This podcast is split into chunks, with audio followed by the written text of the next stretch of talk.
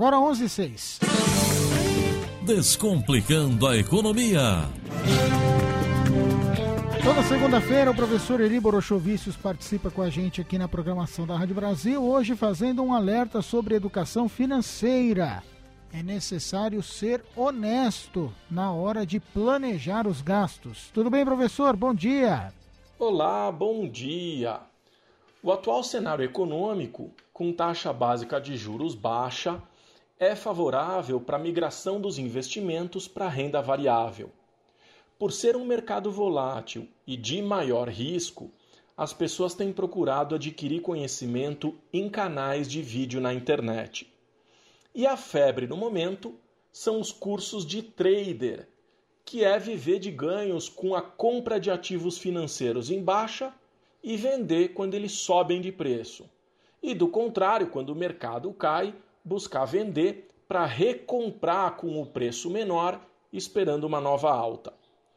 Para isso, é preciso traçar uma linha de suporte uma linha de resistência, olhar para a tela, sugerir o tipo de gráfico que está se formando e verificar se é de continuação ou de reversão de tendência.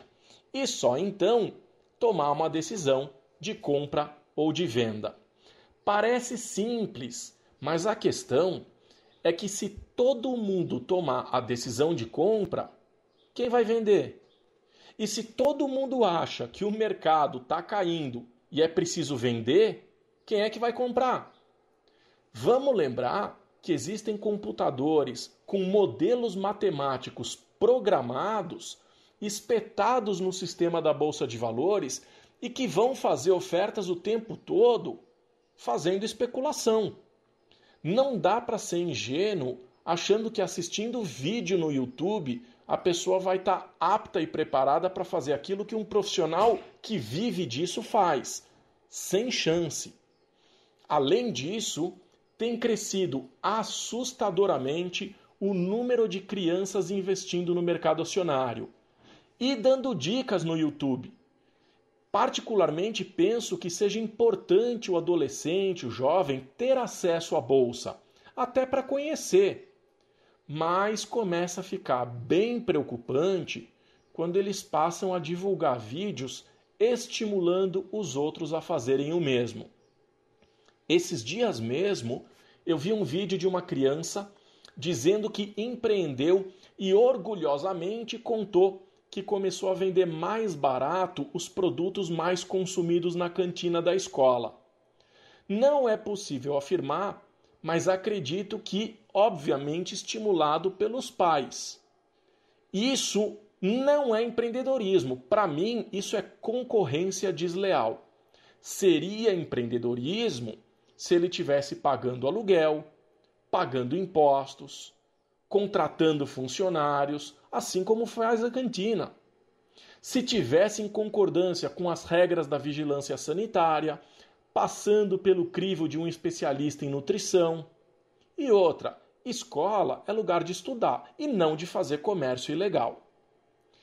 Imaginei que, da forma como ele contou, os pais se sentem todos orgulhosos de ver o filho fazendo isso, quando na verdade deviam mesmo é se envergonhar. Particularmente entendo que entre estudar e ganhar dinheiro para a criança, o estudo é prioridade.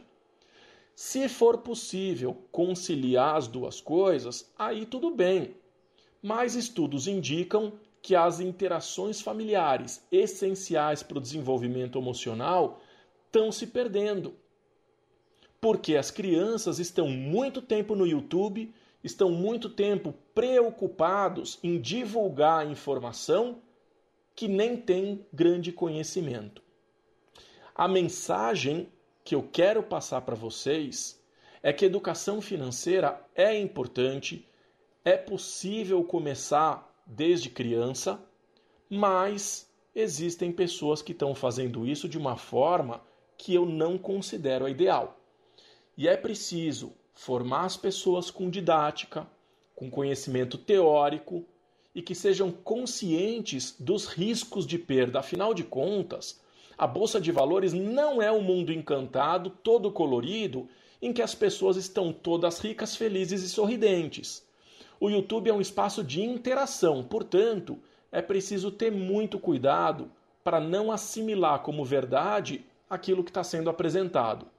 Não é porque aparentemente, e sim aparentemente, tudo parece flores, que você também vai ter um belo jardim florido. Desejo uma ótima semana e até o próximo quadro.